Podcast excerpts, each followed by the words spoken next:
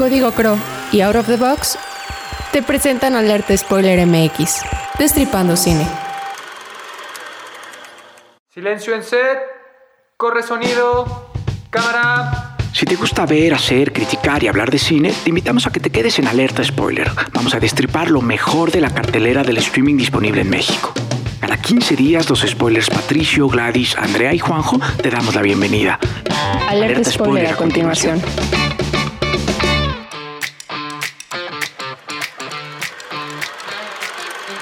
Inti lo conocí en las aulas de Barcelona. Por aquellas épocas el cortometraje Ver Llover, del que es productor, había levantado la palma de oro en el Festival de Cannes y éramos los únicos mexicanos del máster. Eso nos hizo muy cercanos. Hoy día Inti es subdirector académico del Centro de Capacitación Cinematográfica en México, además de mantenerse activo en su desarrollo profesional. Escribe, asiste dirección y produce cine de la más alta calidad, pero sobre todas las cosas es una gran persona. Vayamos a escuchar nuestra charla sin spoiler con Inti Aldazoro.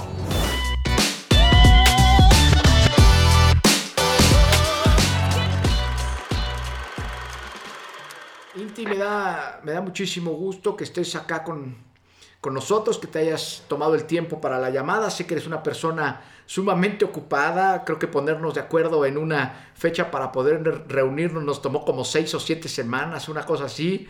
Y, pero, pero bueno, después de tantos años, en verdad que estoy agradecido de que, de que estés acá con nosotros. Y en verdad, de, parte de todo el equipo de aquí de los spoilers. Muchas gracias, de verdad. Muchísimas gracias. es un placer. Gracias por la invitación. Oye, Inti, me gustaría empezar un año antes de, de cuando nos conocimos. Tú y yo nos conocimos en 2008 y me gustaría que nos fuéramos por ahí del 2006, 2007, más o menos. Eh, cuando Ver Llover levantó la palma de oro en Cana, mejor cortometraje, y tú estabas de productor, tú eres el productor de, esta obra cinematográfica, cuéntame la experiencia atrás de todo esto, cuéntame tus vivencias, eh, las sorpresas, alguna vez las platicamos, pero, pero quiero que me las recuerdes, me acuerdo que eran súper gratas, cuéntame. Mira, eh, en realidad toda la historia de Ver Llover, desde luego, ha adquirido una dimensión distinta a partir del, de, de Cannes. No solo de Cannes, ya había tenido algunos otras, eh, se había apuntado, digamos, algunos otros logros en festivales nacionales, internacionales, pero desde luego ninguno de ellos era comparable a lo, a lo que pasó en Cannes.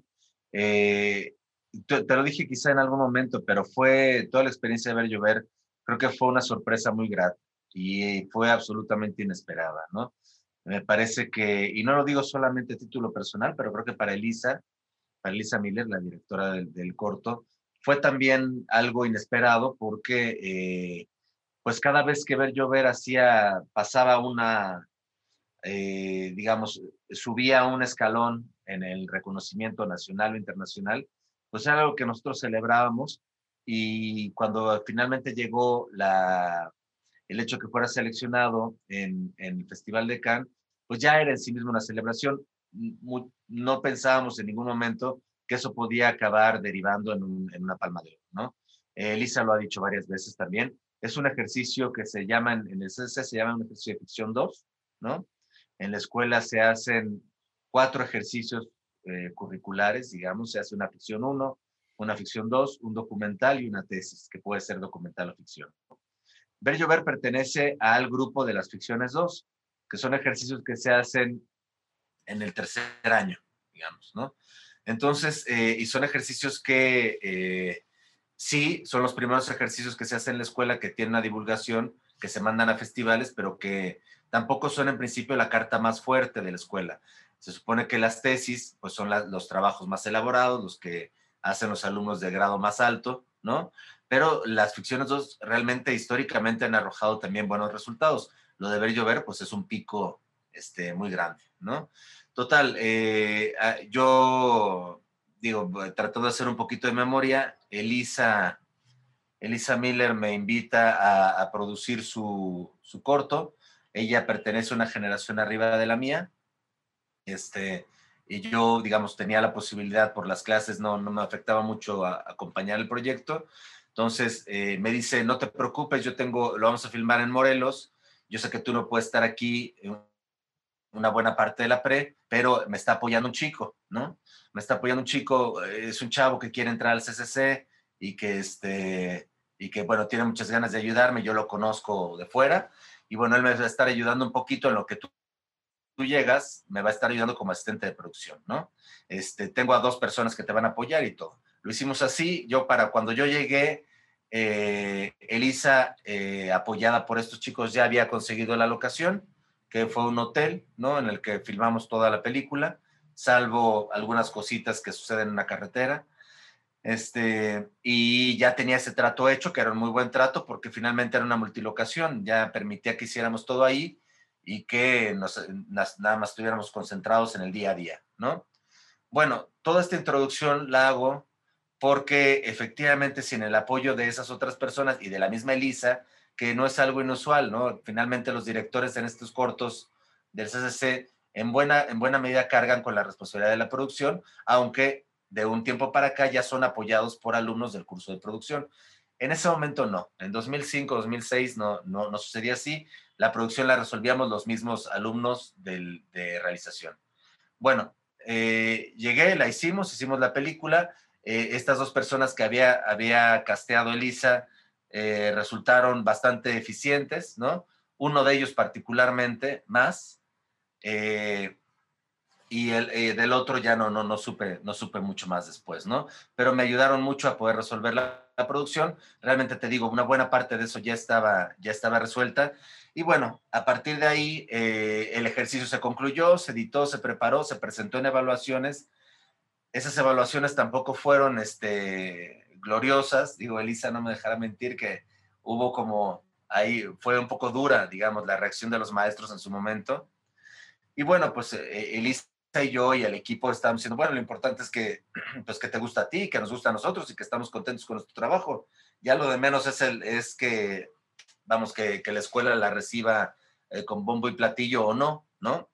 Eh, pasó así y a partir de que se, se, resolvió la evaluación, pues Elisa ya le fue dando, le fue dando continuidad, fue, y ese ya fue un proceso del que yo me despegué, pero Elisa lo empezó a mandar a festivales con el apoyo de la escuela.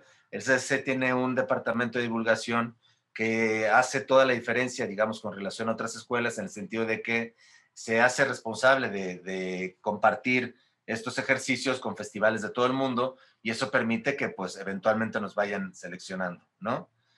Este... Entiendo, entiendo que este cortometraje arranca en Morelia, ¿no? Pero, pero además llega de una forma sorpresiva porque ella ni siquiera quería mandarlo y, y, como que le había ido tan mal en la crítica en la escuela que no estaba tan ilusionada, ¿no? Bueno, ella, yo, no, yo creo que, yo creo que ella no perdió nunca la fe, obviamente, en su trabajo, porque aparte fue un trabajo que se había hecho con mucho cariño. Eh, no sé, yo no te sabría decir si ella quería o no mandarlo a Morelia, pero ya, ya Morelia era ya un festival bastante importante y creo que no, no, no, no debería haber ningún motivo como para que no lo quisiera enviar. El punto es que se envía y, gana Morelia, ¿no? Y una vez que gana Morelia, Morelia, como sabes, eh, tiene una relación cercana con el Festival de Cannes y muchas veces eh, la persona que se encarga de seleccionar, pues, ganador y en ese sentido pues puede, puede dar su visto bueno, digamos, como para que de pronto sean seleccionados. También ganó Elisa con, con Berger, ganó otro festival, ganó otro, algún otro premio antes de Cannes. Y bueno, finalmente te digo, la noticia muy buena para todos es que Cannes lo selecciona, Elisa viaja, eh, la fotógrafa que es Jimena Montemayor, que es una directora también que ahora ha, estado, ha, ha tenido mucho reconocimiento, ganó Guadalajara el año pasado, creo como directora, y ahí era, la fotógrafa. Bueno, ella coincidió que estaba haciendo una especialidad en, en Praga, si no me equivoco, como, del mismo modo que yo la hice al año siguiente en Barcelona. Y eh, pues la acompaña Jimena, Elisa me pregunta que si quiero ir, que si tengo forma de ir, yo evidentemente no tenía un peso para ir y en la vida me hubiera imaginado tampoco que iba, que iba a ganar, no si yo hubiera sabido que iba a ganar, pues no me pierdo la única oportunidad, ¿no? De, de estar allá y de, celebrar así. Pero bueno, Elisa va, Elisa va con mucha ilusión, con mucha alegría, pero realmente va a disfrutar la experiencia. Yo recuerdo aparte muy claramente que ella vio los otros 14, creo, 13 o 14 ejercicios que también están compitiendo y que me dijo, no, no tienes idea, hay unos increíbles, increíbles, increíbles, ¿no? Dije, bueno, pues también algo vieron en el nuestro. ¿Perdón? El hecho de llegar hasta allá independientemente de ganar es una experiencia claro. De otro mundo. A mí, como... No, porque ya aparte te, te pone ahí frente a todos, ¿no? O sea, te pone frente a la posibilidad de conocer a los demás, a contactar a directores que están participando en el festival grande, digamos, ¿no? Sí, es una oportunidad enorme. Es un poco de lo que estás hablando, pero me, me interesa mucho como, como creador, eh, desde el área eh, de producción en la que estés, sea producción, dirección, fotografía, en donde sea, eh, ¿cómo, ¿cómo, se va tomando eso, ¿no? Que en los ejercicios de, de la escuela, que son en donde debería de ser como un poquito más este, constructiva la crítica, desde un punto de vista, no sé, como incluso hasta ajeno, ¿no? Y, de repente se, se, pone al revés, ¿no? En donde afuera se ve estas historias como desde afuera y se reconocen. Y entonces, ¿cómo es ese proceso para ustedes, ¿no? Para los, los, creadores, la, la, gente que está atrás. Bueno, para, para, empezar yo te diría que no creo que haya ninguna contradicción. Es decir, eh, el objetivo de unos y otros es completamente distinto, ¿no? Eh, primero, yo no digo que la crítica haya sido, no haya sido constructiva, ¿eh? digo que la crítica en la, evaluación fue dura, pero no creo, digo, Elisa lo recordará mucho mejor, me imagino, pero el problema no es que no hubiera sido constructiva. Eh, ¿A qué me refiero con que no hay contradicción? Creo que los maestros que están evaluando un trabajo están evaluando un proceso académico, ¿no? No están evaluando el resultado de un cortometraje, están, están viendo si ese proceso académico se llevó de la forma que ellos esperaban y si arrojó los resultados en términos de proceso que eran esperados, ¿no?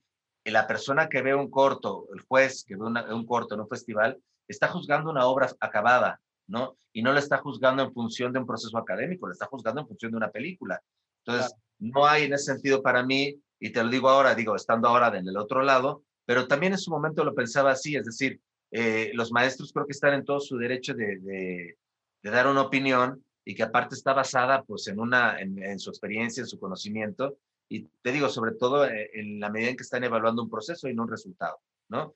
El festival evalúa estrictamente el resultado y ese le parece mejor o peor que otros, punto, ¿no?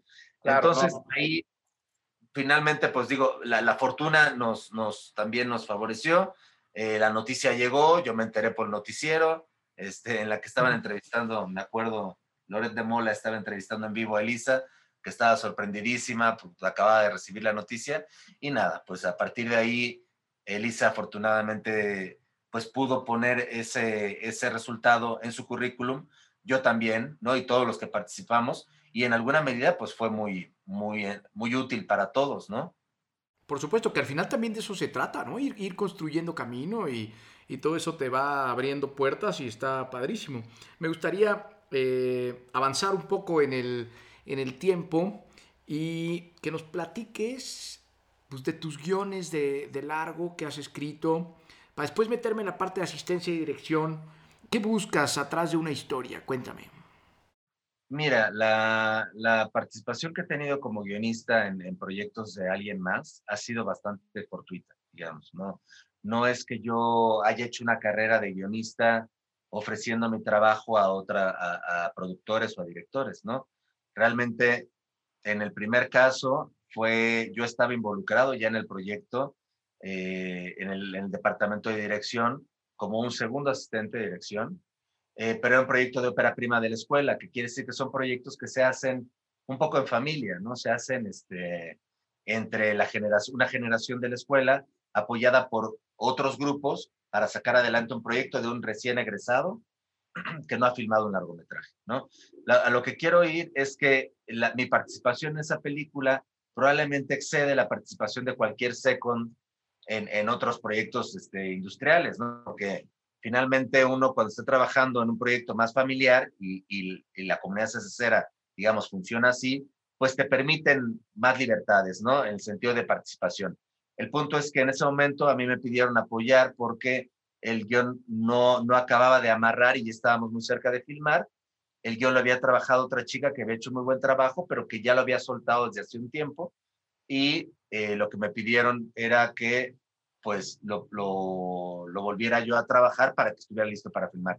Lo hice, lo hice con mucho gusto. Eh, era una, una idea original que no era mía, pero en la que sentí que me podía adaptar fácilmente. Nacía en Barcelona la idea, este, era una chica de Barcelona que luego viajaba a México.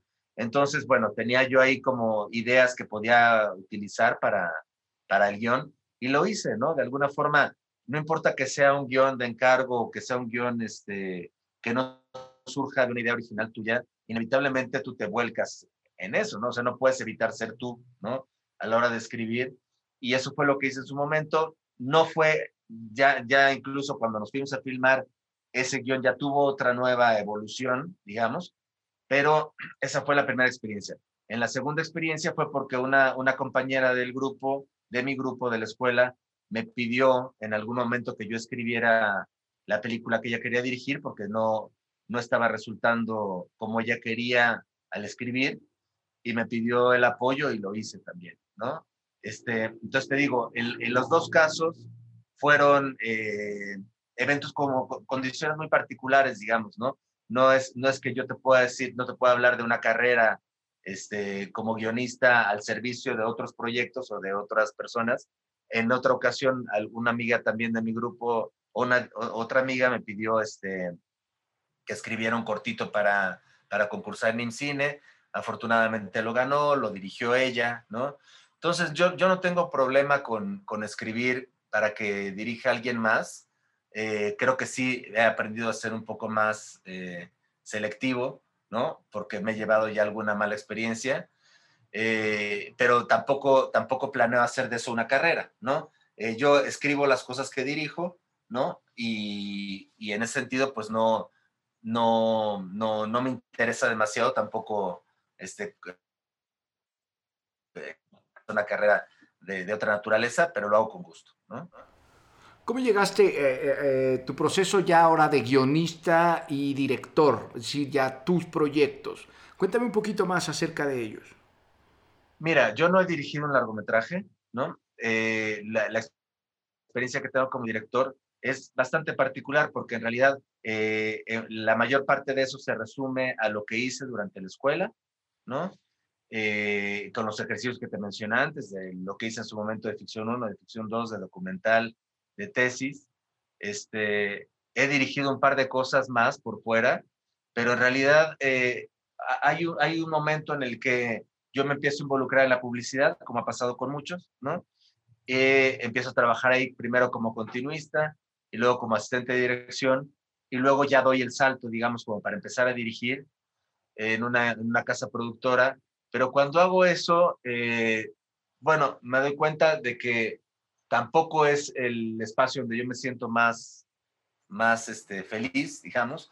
En términos económicos, por supuesto que es, un, es una posibilidad grande que tienes como de, de resolver. Pues bueno, la, la, publicidad te resuelve muchas cosas, ¿no? Eh, ahora ya no sé qué tanto, ¿no? Porque de pronto todo se ha vuelto bastante más, ha bajado, digamos, como el nivel de, de los honorarios y así, pero en su momento uno podía de verdad tener, irte muy bien, ¿no? Haciendo publicidad. En ese momento, eh, a mí me ofrecen un par de oportunidades de dirigir, las tomo, lo hago, pero hay algo en la dinámica de la publicidad que a mí no me acaba de, no me acaba de convencer, ¿no?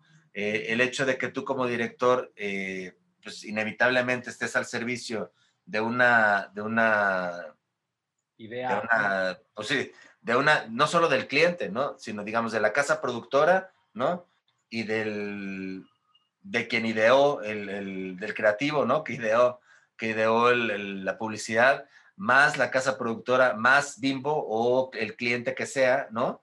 Eh, que pues desde luego pues son, son los que mandan en el sentido de que pues, son los que están pidiendo el trabajo, ¿no? Y, y, a mí me parece que tiene, está muy bien que sea así, nada más que a mí no me, no me acaba de convencer mucho eh, la dinámica de trabajo en el set que implica pues esta búsqueda como de aprobaciones de todas las personas, ¿no? Y que limitan mucho tu trabajo como, como director, ¿no? Entonces ahí yo también ya no, no quise seguir un poco por ese camino. Yo tenía otra fuente como de, de satisfacción y de ingreso mucho menor, pero mucho más satisfactorio que era la docencia. Y entonces lo que hice fue seguir escribiendo proyectos míos de cara a la posibilidad de levantarlos, ¿no? Y al mismo tiempo mantenerme trabajando como asistente de dirección o este, dando clases, ¿no?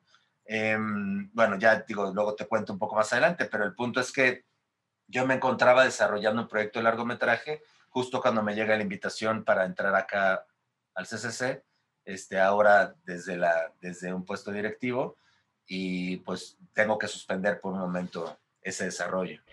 Y antes de la suspensión de ese desarrollo, me gustaría que nos cuentes tu llegada con la película Eli, Amate Escalante y, todo esto en asistencia de dirección. Entiendo que en la segunda unidad, no sé si estoy bien ahí o no, pero eh, primera asistente de dirección, ¿no? Sí, no, es que me río porque ha sido, es, este, hay una forma en la que funciona IMDB, ¿no?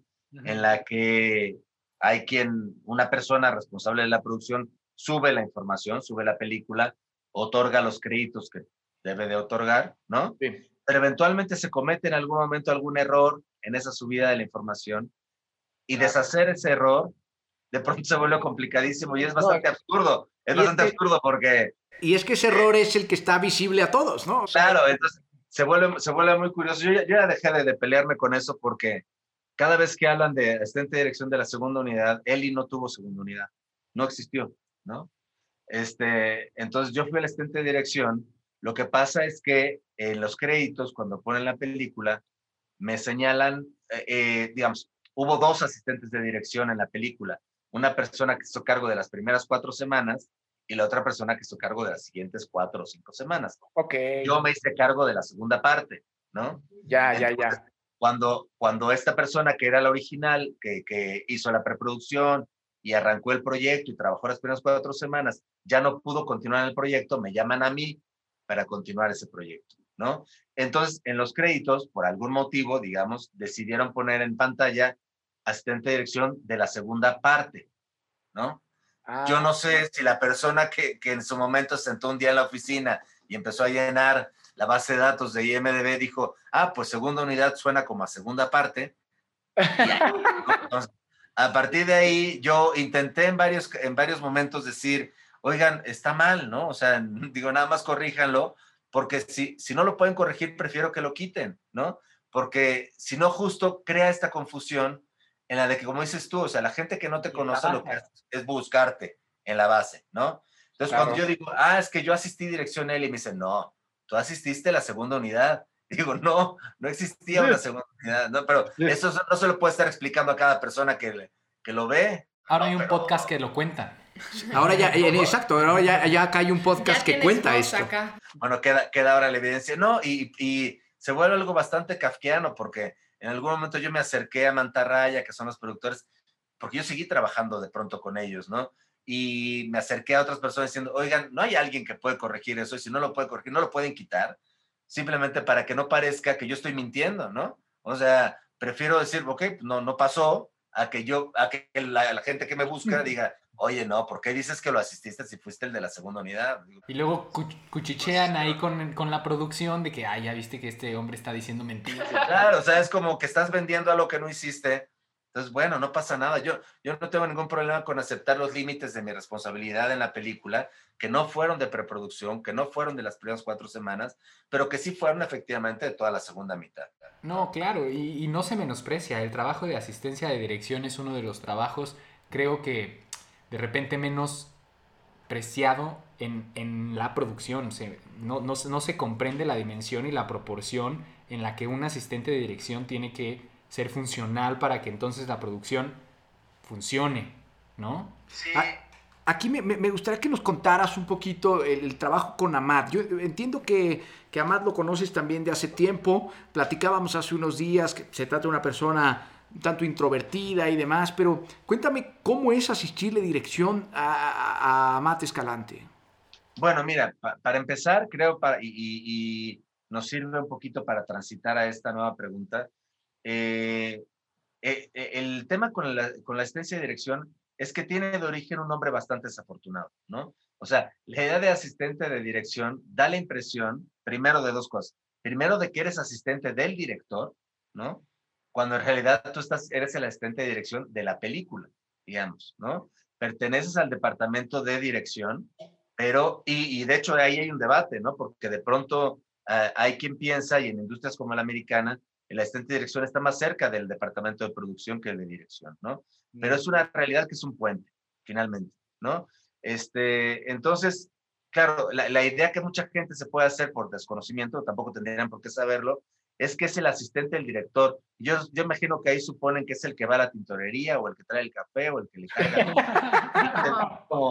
pues no, hay un asistente personal que evidentemente hace, que hace lo que tenga que hacer, ¿no? El asistente de dirección pues es responsable no solamente de diseñar una estrategia de rodaje, un plan de rodaje, sino luego ejecutarlo, ¿no? En el set. Y es la persona pues que coordina el set, ¿no? Eh, en ese sentido, pues sí es un, un, puesto muy rico, ¿no? En el que se aprende muchísimo, que sirve que conozcas un poco de todos los departamentos, ¿no? Yo, para ya acercarme a tu pregunta, yo a Matt no lo conocía antes de, que me llamen para, para participar en Nelly, y aquí retomo un poquito ese, ese, ese cabo suelto que quizá había dejado con ver llover, porque resulta que esa persona que tenía 17 años y que Elisa consiguió para que nos apoyara mientras yo llegaba a Morelos y poder ya tomar las riendas de la producción y que se encargó de varias cosas y durante la producción también lo hizo y durante la post, incluso cuando ya estaba preparando todas las copias para Karen y todo, era este chico que había intentado entrar al CCC y que no lo habían aceptado y se llama Nicolás Ellis, ¿no? Entonces, Nicolás Ellis pasó de ser ese chavo de 17 años a producir Roma, ¿no?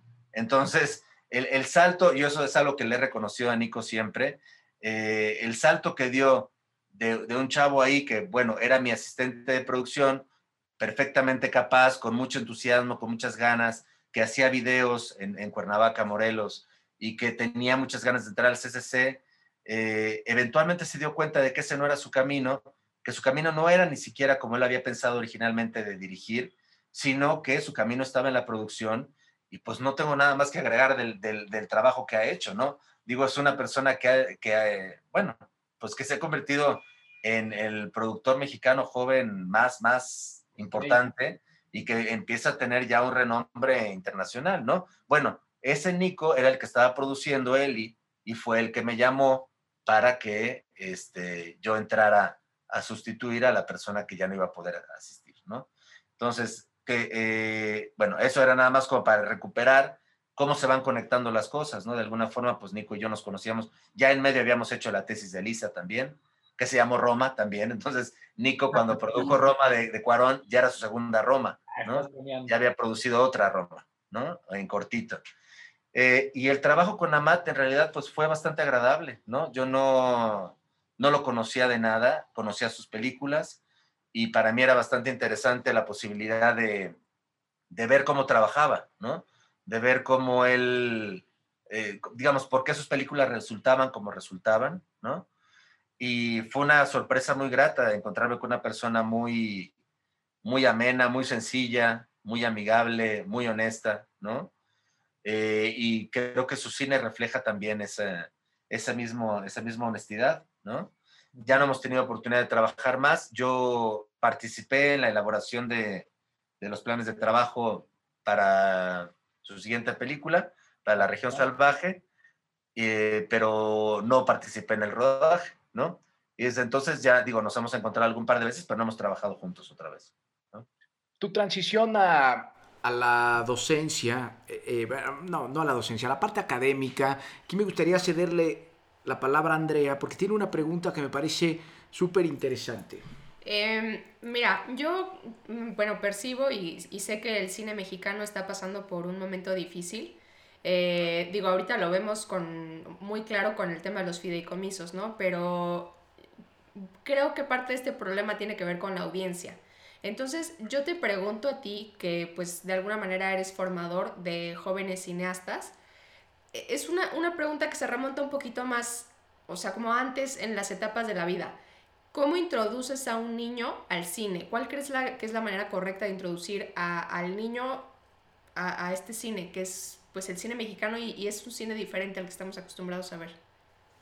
Bueno, mira, yo precisamente mi, mis primeros este, pasos como docente iniciaron eh, precisamente trabajando con niños, ¿no? Eh, yo trabajo con niños desde hace 28 años, ¿no?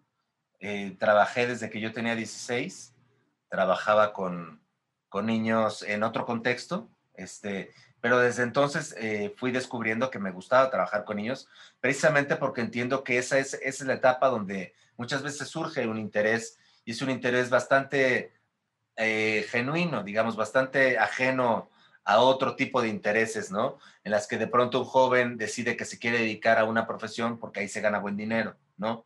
Y no necesariamente tiene que ver con que haya una vocación este, que, respalde esa decisión, ¿no? Se vale todo, digo, no, no, no veo tampoco ningún problema con alguien que de, de pronto haya tenido una vida bastante complicada y que en términos de dinero lo haya metido en situaciones complejas, que pues de pronto ve una oportunidad de estudiar algo que lo transforme esa realidad, me parece completamente válido, siempre que esa actividad sea, este, sea legal, sea honesta, ¿no? Eh, en el caso de los niños, pues se vuelve más atractivo porque finalmente es, el niño, pues, eh, es muy transparente en ese sentido, ¿no? Si le gusta, le gusta, y si no, te lo hace saber muy claramente. Yo tuve durante varios años, como sabe Juanjo, fui responsable de un curso para niños eh, de cine eh, y entraban niños entre 7 y 12 años. Yo lo hice durante 8 años, ¿no? Y era muy, muy divertido darte cuenta cómo los niños, primero, creo que el primer eh, mito que te tienes que quitar como maestro es la idea de que lo tienes que tratar distinto, digamos, como grupo, como grupo este, humano, al grupo niños lo tienes que tratar distinto al otro, ¿no? Yo estoy convencido y de verdad eh, lo, podría discutir con quien sea, que, este, que puedes trabajar con los niños en función de, con, los mismos criterios, digamos, que aplicas para los adultos, tomando en cuenta simplemente el nivel de comprensión que, que tienen en ese momento, pero sobre todo entendiéndolos como individuos, ¿no? En el momento que tú los tratas como individuos, ese individuo requiere el mismo esfuerzo para ti como docente, que requiere otro individuo adulto, ¿no? Porque eh, eh, a mí de pronto se me acercan sabiendo que yo tengo la experiencia que tengo con los niños y de, pronto me decían, es que voy a tener un niño en mi corto, voy a tener un niño en mi película eh, y quiero ver cómo lo dirijo y tú qué me recomiendas y no sé qué, ¿no? me, suena tan absurdo, honestamente, como si alguien se acercara y me dijera, es que voy a tener un adulto en mi película y pues quiero saber cómo lo dirijo, ¿no? pues, este, pues, es que no hay el grupo adulto, así se dirige a los adultos, ¿no? así se dirige a los adolescentes, así se dirige a los niños. Bueno, a los niños se les dirige, pero diriges a Pedro distinto como diriges a Mariana y distinto como diriges a, cada uno de ellos. Pues cada uno de ellos es un individuo que requiere ciertas herramientas de comunicación, tuyas como director o tuyas como maestro, para obtener lo que necesitas de esa persona, ¿no? Entonces, eh, hay, muchos planes, digamos, ese era, ese era un curso para niños que tenía la intención de que hicieran cine. O sea, el curso concluía con que ellos dirigían, actuaban, fotografiaban, hacían sonido este, de una película, de, varios cortos, ¿no? El resultado era muy, muy divertido, era muy bueno. Es un curso que se sigue haciendo, que ya no, lo estoy dando yo, por obvias razones también, estoy ya yo ocupada en la subdirección, pero lo está dando una maestra muy buena, Adriana Solís, y lo sigue dando en el CCC, ¿no? Este, eso te digo, era un curso hecho para que ellos hicieran cine.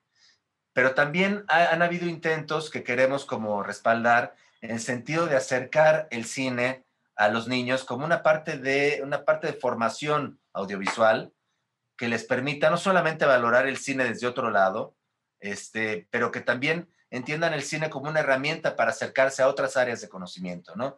Es decir, que sin que una película, a ver, yo también para aclararlo. O sea, tampoco creo que tú les tengas que poner necesariamente la lista de Schindler para que entienda, entiendan la Segunda Guerra Mundial, ¿no? Porque Spielberg no lo hizo pensando que la lista de Schindler iba a ser un libro de texto, ¿no? Hay libertades que se toma cualquier autor y que son absolutamente válidas porque precisamente no estás haciendo una, un documento de enseñanza, ¿no? Estás haciendo una película, ¿no? Pero sí puede ser motivo como para que se adentren a un tema y lo investiguen y que se vuelva un medio, ¿no? Un canal de que acerque al, niño o al joven o al adulto también a, este, a, una, a, una, un área de conocimiento, ¿no? Creo que por ahí está, es algo que vamos a empezar a explorar. Hay, hay intentos que se han hecho en varios países, aquí mismo se hace, pero ya es algo sobre lo que estamos trabajando desde la escuela, la posibilidad de ir acercando a través de cursos de apreciación cinematográfica a niños eh, y que tomen esa educación cinematográfica como toman la educación musical de pronto en la primaria, ¿no? Eh, muchos de nosotros tomamos clases de flauta en la primaria, este, bueno, pues ¿por qué no podrían tener clases de cine y entender que la cámara se puede, es, es susceptible de utilizarse como un instrumento de expresión artística con la misma validez que un pincel o que una flauta, ¿no? O que un violín, no sé. Yo, yo por ahí me, me gustaría aportar algo con esta pregunta, Inti. Eh, por ahí tenía, en alguna ocasión tuvimos una sesión con Daniel. Daniel. ¿Cómo se llamaba? ¿Daniel Hidalgo? Daniel Hidalgo, también maestro ahí del CCC. Sí, egresado de acá también. Justo nos comentaba esto en el respecto al audio, ¿no? Que, que hay una pobre educación musical a tal grado que incluso en las producciones no se piensa en el audio, ¿no? En, en, lo que vas a tú producir para tu película de audio, ¿no? Entonces, respecto a ese sonido, digo, respecto a ese tema, ¿por qué es importante eh, dar esa educación a, a, a, los niños en el sentido audiovisual para que, ¿por qué? ¿Por qué es importante? A ver, yo me iría todavía más atrás, ¿no? O sea, la educación es importante para, para la formación, punto, ¿no? O sea, lo que pasa es que estas, estas carencias que nosotros podemos ver en la formación audiovisual de nuestros niños no son, no son una excepción con relación a otro montón de carencias que se tiene en la educación en general, ¿no? Es decir, eh, creo que en la educación del país, de, de, nuestro pueblo, digamos, hay, hay retos enormes, enormes, enormes, con los que muchas veces tenemos que lidiar las personas que estamos, eh, que recibimos a los chicos para una educación superior, ¿no? O media superior. Claro, o sea, yo no puedo hacer un chico que entra a la escuela a los 19 años, pues es muy difícil tratar de compensar las carencias que se pueden arrastrar desde los 5, desde los 6, ¿no? Eh, eso nos pasa a nosotros y le pasa a cualquier escuela de educación superior, ¿no? Es decir, hay una parte que tenemos que nosotros dedicar para poder medio resarcir todo lo que no, no necesariamente se completó en otras etapas. Y en ese sentido, la educación audiovisual, pues podría ser también parte de ese, de esa, de ese ejercicio, ¿no? Como de, de, de recuperación, no solamente en los que llegan hasta acá, sino, como, como decíamos antes, planteado de origen, ¿no? ¿Qué pasa? Que un chico que empieza a entender, a ver, habría que entender primero que el lenguaje cinematográfico es un nuevo lenguaje, ¿no? Claro. Es decir, que así como ellos, no, no se trata nada más de que tú agarres una cámara, es decir, creo que lo primerito, y es al menos en lo que yo me aboco a enseñar, ahora mismo doy clases de apreciación cinematográfica al primer año del curso de guion y de producción, este, en, eh, con la voluntad de enriquecer, digamos, su cultura cinematográfica, pero también para ayudar a entender que eh, la transición que estamos haciendo al convertirnos en cineastas es la misma que estamos, es la misma que sufre una persona que transita de, de ser un lector a ser un escritor, digamos, ¿no? Es decir, tú no puedes aprender a escribir si no has aprendido a leer, ¿no? ¿Qué significa aprender a leer? Significa aprender a entender el lenguaje que está utilizando el autor o la autora para contarme algo, para hacerme sentir algo, ¿no? Si yo no soy capaz de identificar esos elementos, difícilmente voy a ser capaz de utilizar esas herramientas para contar algo yo, a mi vez, ¿no? Evidentemente, la persona que se acerca al cine desde un espectador puro no tiene por qué saber nada de la forma en la que se hace, ¿no? Yo, que no tengo ninguna intención de convertirme en chef, cuando voy a un restaurante y, y claro. pruebo un plato, no me pregunto si tiene dos gramos de tomillo y un poquito de laurel y quizá unas gotas de cítrico que quizá sea lima o quizá sea naranja. O sea, yo, me lo como y, y, lo, y digo qué rico estuvo no, no me pregunto nada, ¿no? Pero creo que una estudiante de gastronomía sí tendría que probar el platillo y decir, aquí se siente que tiene un, un acento de, de cítrico, ¿no? Acá se siente que utilizó romero, acá se siente que utilizó otra cosa, porque él eventualmente o ella va va a ser responsable de provocar lo mismo en otro, ¿no? Entonces, es, es, esa primera enseñanza que creo que puede ser útil, y al menos yo tengo comprobado que con los niños era posible, con niños de 7 años, ¿no?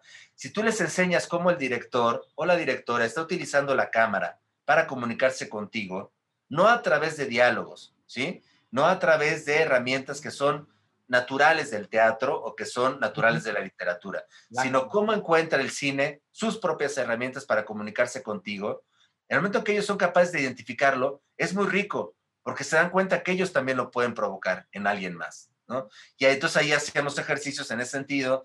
Te digo, ah, eh, eso era un, un proyecto más ambicioso, digamos, porque ese proyecto pretendía que ellos acabaran filmando en un proyecto de presión cinematográfica terminaría simplemente con el entendimiento, ¿no? De, ah, esto es lo que está haciendo la directora.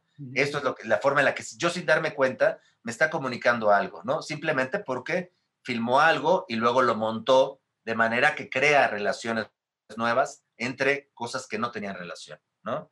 Entonces, es, esa parte se vuelve, se vuelve muy rica, ¿no? Eh, a mí me hacía mucha gracia porque yo, y no era un asunto de snobismo, pero yo les ponía a, los chicos, a, los chavitos, películas que yo admiraba y que creía que eran útiles para entender ciertos conceptos. Entonces era muy divertido luego verlos discutir cómo, eh, los veías en el recreo, cómo discutían que Wells había hecho algo distinto a Hitchcock, ¿no? Y, y era verdad, o sea, era verdad porque yo les había puesto cómo explotaba una bomba en Wells y cómo explotaba una bomba en Hitchcock, ¿no?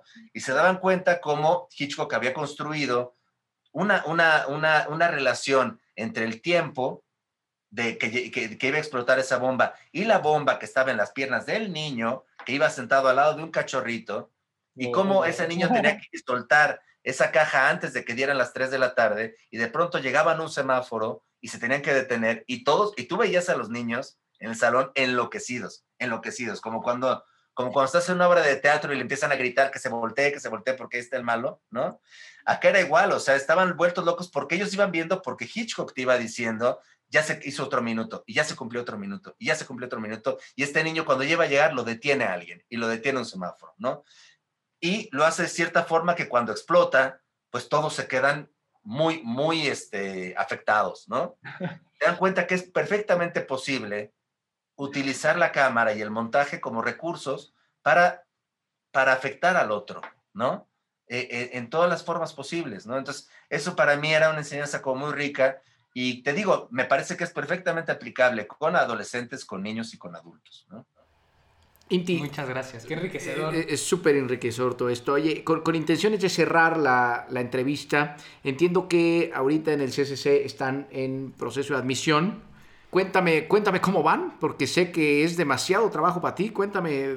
No, mira, es, eh, eh, es, una carga de trabajo importante, no solo para mí, sino para, todo, para toda la escuela, porque afortunadamente hemos contado, yo, yo soy subdirector del área de académica, pero hay otras tres subdirecciones, aparte de la mía, la de administración, la de producción y la de divulgación, este, que trabaja con la coordinación jurídica y con la dirección general, ¿no? Pero eh, el CCC, una de las cosas que hay que reconocer y que probablemente la gente no lo sabe viendo desde fuera, es que realmente es un grupo muy pequeño de personas haciendo todo lo que, todo lo que nosotros escuchamos como CCC, es resultado de verdad del trabajo de muy poquita gente. Tenemos una estructura muy pequeñita y, muy rendidora, ¿no? Digamos, eso es un grupo eh, muy efectivo en términos de los resultados que obtiene con tan poquitas personas, ¿no? Este año, yo no sé si influyó la pandemia o influyó que la escuela lleva muchos años acumulando buenos resultados. Hace poquito acabamos este, de celebrar que uno de los cortos de, Ficción 2 ganó el Oscar estudiantil, lo ganó la semana pasada, ¿no? Que se suma, digamos, a logros como el de Lisa de la, de la, de la Palma de Oro o otro, otro Oscar que había ganado antes este, Rodrigo Plaza, muchos años, o la nominación a los Oscars mayores, digamos, que tuvimos con un documental con la Parca hace, hace tiempo también, ¿no? Este, entonces, yo creo que yo no sé si toda esa fama ayuda, pero este año tuvimos más aspirantes que nunca antes en la historia, ¿no? Normalmente teníamos alrededor de 500, un poco más de 500 aspirantes para elegir a 15, ¿no? Para elegir a 15 o 16. Estamos hablando de un por ciento muy, muy bajo de los que entran. Bueno, pues este año para esos mismos 15, 16 que vamos a aceptar, se presentaron 700. ¿no? Entonces estás hablando de un 2%, de solo el 2% va a entrar, ¿no? Y, y hacia eso le añades la dificultad de la pandemia, ¿no? Que nos impide hacer estas cosas presenciales y la necesidad de hacer un, un, un examen de opción múltiple, pero pues que tampoco le deja al aspirante en una situación en la que pues fácilmente pueda googlear cualquier respuesta. Entonces, implica un esfuerzo importante de diseño y de operación. Eh, y la verdad es que el resultado ha sido muy satisfactorio, ¿no? Muy, muy satisfactorio. Estamos todavía en medio de ese proceso. Estamos calificando la segunda etapa. la admisión se resuelve en cuatro etapas, pero ya pasamos las dos que involucraban a más gente, ¿no? Claro, más pesadas, pues. Claro, ya se va haciendo cada vez más, menos el universo, ¿no? Porque pues van reduciendo cada vez que pasamos un nuevo filtro. Y, pero es algo que hacemos con mucho gusto y, es muy bonito ver la ilusión de todos los chicos y chicas que están queriendo entrar acá, este, porque están conscientes de que todos los que estamos estudiando acá o que lo hemos hecho, pertenecemos a un grupo bastante privilegiado, ¿no? Es verdad que no te lo regalan porque, bueno, pues tuviste que hacer tu examen tuviste que entrar ahí, te tuviste que mantener ahí, ¿no? Pero es verdad también que la escuela se ha hecho de un nombre que permite también que, que esas personas que salen de ahí tengan un acceso más, más inmediato, digamos, a la industria, ¿no? Claro. Estoy, estoy absolutamente de acuerdo y estoy seguro que, más bien te confirmo que, que, todos estos logros que han tenido como institución, tanto en los Oscars como en Cannes, como en Morelia, Guadalajara, todos los festivales nacionales de a tiro por viaje eh, y demás, eso los posiciona en lo, en lo más alto y los va a seguir confirmando ahí. Eso de eso tengo certeza y si ahora son 700, Cinti, no te quiero desilusionar, pero el siguiente año van a ser 800. Y, así se va a ir para arriba. Y van a ser los mismos 15 o 16 que pueden aceptar. Y, está bien, ¿no? Al final creo que a, distancia eso ayuda a que el cine nacional crezca y siempre se agradece, ¿no? Yo, yo de verdad que estoy agradecido contigo. Perdón, Juanjo, solamente para terminar, porque sé que ya nos queda poquito tiempo, sí quería mencionar que este año sí ha supuesto una, una diferencia con relación a años anteriores. Y creo que una inquietud que veníamos arrastrando desde hace varios años en la escuela y que responde a una demanda absolutamente eh, eh, válida de todo, de todo el mundo, pero particularmente la sociedad mexicana que todos los días se enfrenta a historias de horror con los feminicidios, con la forma en la que las mujeres son tratadas. Eh, eh, en, todos los, en todos los campos, digamos, y que creo que ellas han hecho eh, un esfuerzo muy grande por, por hacer respetar su posición, ¿no? dentro de, la sociedad dentro de nuestro país, y la necesidad de hacernos ver a todos los hombres, la necesidad de reeducarnos, ¿no? Y de, y de repensar todas las cosas que hacemos y cómo eso contribuye o, no a que se siga perpetuando una, un machismo bastante fuera de lugar, ¿no? Este, este año es el primer año que, nosotros hicimos un esfuerzo importante, decidido, para que más chicas eh, se presentaran como aspirantes a dirección, ¿sí? A estudiar dirección en la escuela. Nosotros ya tenemos normalmente una población grande de chicas que se acercan para estudiar guion y producción, pero por algún motivo, y tú sabes que el cine tiene una formación bastante jerárquica, bastante piramidal, todos sabemos que el puesto de dirección es el que acaba decidiendo todo, es el que tiene la posibilidad de decidir si sí o no se hace algo, ¿no?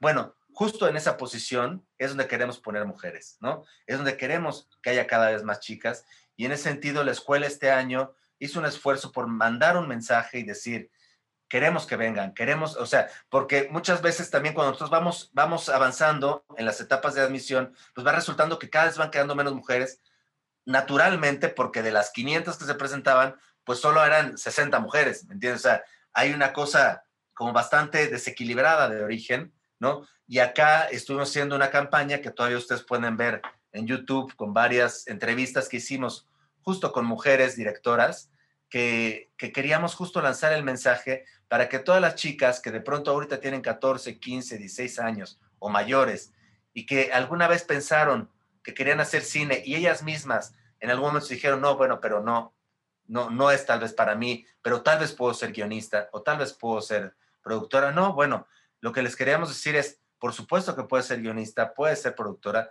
pero puede ser directora y tenemos grandes ejemplos de directoras como para que tú los veas y te inspires, ¿no? Afortunadamente eso funcionó y se, y se acercaron más mujeres aspirantes y se, yo espero que efectivamente el año que entra, como dices, se acerquen todavía más, ¿no? Y que eventualmente empecemos a revertir esto, esto y que hayan cada vez más oportunidades para mujeres en puestos de dirección de cabeza de proyecto. Eso te lo aplaudimos todos acá. Sí, en verdad que felicidades. gracias y, y gracias porque da- dan esperanza, felicidades por eso. Yo siempre he dicho que el cine dirigido por mujeres me gusta más, no sé por qué, pero en serio que en serio que me gusta mucho. Lo aplaudo, creo que hay mucho talento ahí. Y también hombres, ¿no? Hombres, mujeres, lo que sea, pero, pero que el cine nacional crezca. Eso, eso, creo, Urge. eso creo que es lo más, lo más importante. Inti, Aprovechando rápidamente nada más que eh, ahondamos mucho en el tema del cine nacional, sin más descripciones que las recomendaciones, nombres de directores, tres y películas mexicanas que nos dejes de tarea ver. Bueno, eh, yo te diría, em, a ver, lo, que me pasa mucho también es que soy una persona que suelo releer y rever, ¿no? Entonces es probable que no te mencione tanto de la actualidad, aunque encuentro también evidentemente virtudes en, la- en el cine que está haciendo ahora, pero yo, por ejemplo, hace dos días eh, veía en las noticias un nuevo linchamiento que cada vez que lo veo a mí me afecta mucho, me, me, me mortifica mucho, de verdad, que todavía como especie seamos capaces de, de reaccionar así. Este, y, me, y acordé inmediatamente de Canoa, ¿no? Me acordé otra vez de Canoa, de Felipe Casals, ¿no? Que es una película que yo admiro mucho y que admiro el riesgo y que admiro el riesgo que toma en términos de lenguaje, de construcción cinematográfica, pero también admiro el hecho de que toque un tema que es tan sensible y tan, tan doloroso, ¿no? Yo te diría ahorita, por lo pronto, eh, Canoa, este, de lo último que estamos viendo, yo no he visto todavía Nuevo Orden, no sé, no sé, se está hablando ya mucho de la nueva película de Michel Franco, pero no la he visto, pero por ejemplo, eh, eh, y no me quiero equivocar del nombre, pero creo que a las hijas de Abril, sí, Las hijas de Abril es de Michel. Franco también. parece, me parece una buena película también, ¿no? Este, y de las películas, eh, ahora mismo, bueno, sé de la gente que está eh, trabajando en, sé que Elisa, por ejemplo, está pensando, está escribiendo una, una nueva película, no sé si la empezó a filmar ya, pero me gustaría mencionar alguna, alguna película de mujeres, ¿no? Que Claro. también, te digo, eh, afortunadamente, eh, bueno, creo que el, el público mexicano de pronto no ve cine mexicano parejo, ¿no? Al menos creo que no hace distinción entre que se trata de una directora mujer o director hombre, ¿no? Lo bueno sería que nos empezaran a ver a todos, ¿no? Pero yo, por ejemplo, creo que directoras como Mariana Chenillo, eh, que han venido Natalia haciendo- Beristain. Natalia Beristain, Elisa, que son gente que ya están haciendo largometrajes y que están, tienen una carrera muy sólida, ¿no? Y que las va respaldando y que siguen creciendo. Y detrás de ellas vienen otro, otro montón de chicas, varias de ellas egresadas de la escuela, que traen eh, este, propuestas interesantísimas también, ¿no? Entonces dejaría como esos nombres que no, no pretenden en ningún momento ubicarlos en ningún ranking ni nada, No, no. que, no, que no. parece que son, que son directoras y directores que vale la pena seguir. No quiero dejar de mencionar, por ejemplo, todo el ala documental, ¿no? Que como documental hay eh, Everardo, que sé que ya alguna vez lo, lo platicaron con él. De lujo. Muy bien. Muchas gracias. Inti, pues ahora sí, se nos va el tiempo. Muchísimas gracias. Fue un placer. Gracias. Corte y queda. Esto fue Alerta Spoiler, creado y conducido por Gladys, Pato, Andrea y Juanjo para Out of the Box. Búscanos en YouTube como Out of the Box Radio o en Instagram, Facebook y Twitter como arroba Alerta Spoiler MX. Escúchanos en Himalaya, Spotify o donde sea que escuches tus podcasts. Alerta Spoiler terminada.